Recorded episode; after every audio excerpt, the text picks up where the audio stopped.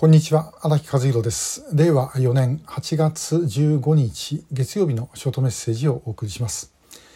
えー、8月15日というとやっぱり終戦記念日の話をするべきなのかなと思うんですけどもまあ去年も確か、えー、同じようなこと言ったと思います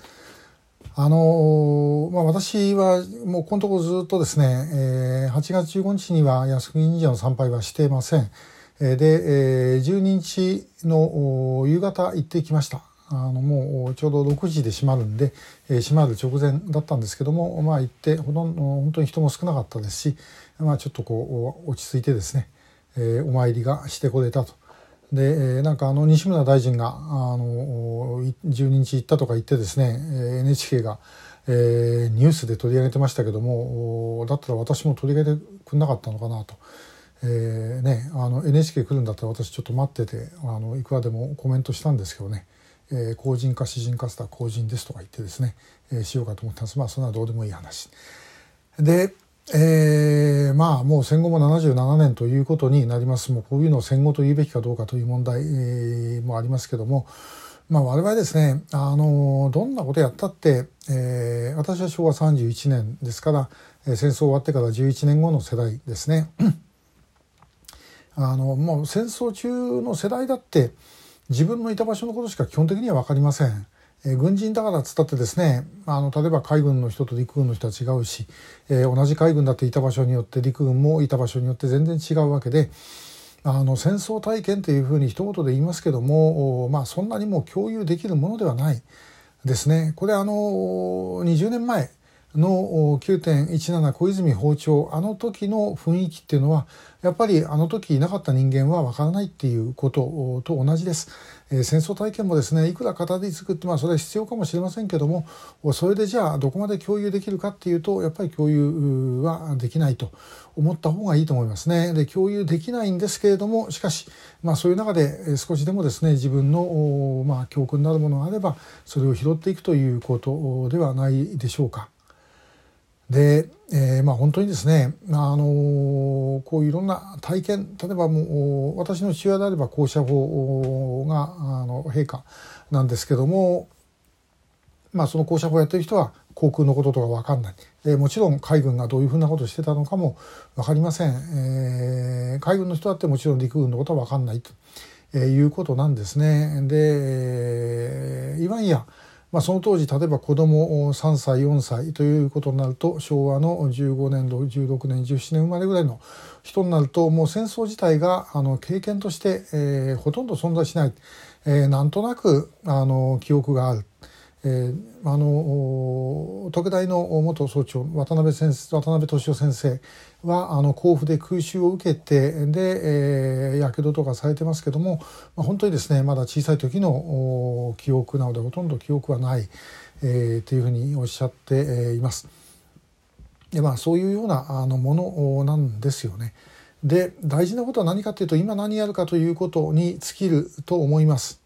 でその当時の方々のことをですねもちろん検証しなければいけないいろんな歴史やなんかについてはですねあの見直すものはどんどん見直していかなければいけないそういうことをやっていかなければいけません。でも私本当に靖国神社行って思うんですけども靖国神社に祀られている英霊がですね一番喜ぶのはあの今生きてる我々がどれだけ一生懸命やるかということだと思います。えー、自分たちのことをですねよかったよかったっていうふうにいくら言ってくれたって、えー、それでですね国があの傾いてちゃどうしようもないわけですね。今本当に日本のこの状況っていうのはもうやっぱりあのもうなんとか、え、頑張っていかなきゃいけない。えこれまでですねあの自分ら大国だというふうに思っていたものがいろんな形でいろんなところが崩れてき、えー、ていますどんどんどんどん他の国にのかされてい、えー、っているわけで、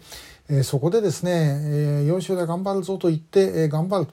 頑張るっていうのはもういろんな意味があります。私の場合やっぱり拉致の問題がありますけども例えばですね本当にあのラーメン屋やってる人があのもう世界一うまいラーメン作るんだということでももちろんいいでしょうしあるいは技術者がもう本当世界一の技術をやるんだとか、まあ、それぞれの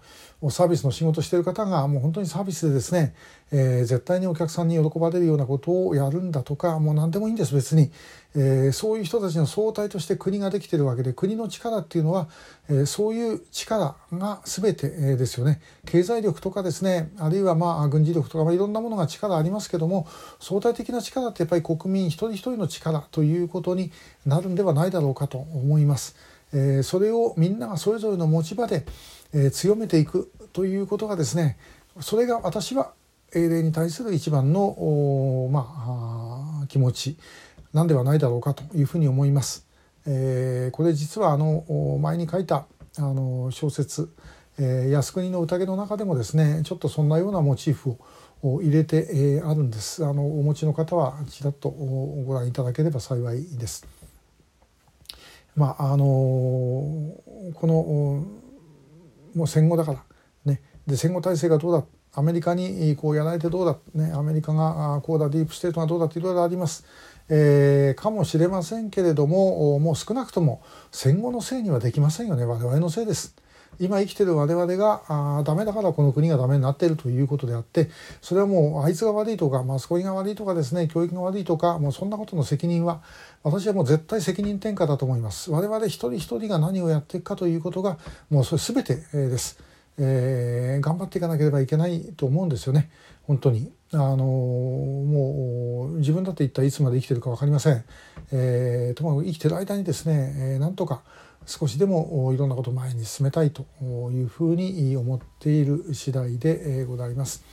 えー、まあ今日まあそうはとはいええー、今日靖国神社お参りされている方本当にですね、えー、ご苦労様でございました。まあ、あのその気持ちをですね胸にして、え、前に進んでまいりましょう。今日もありがとうございました。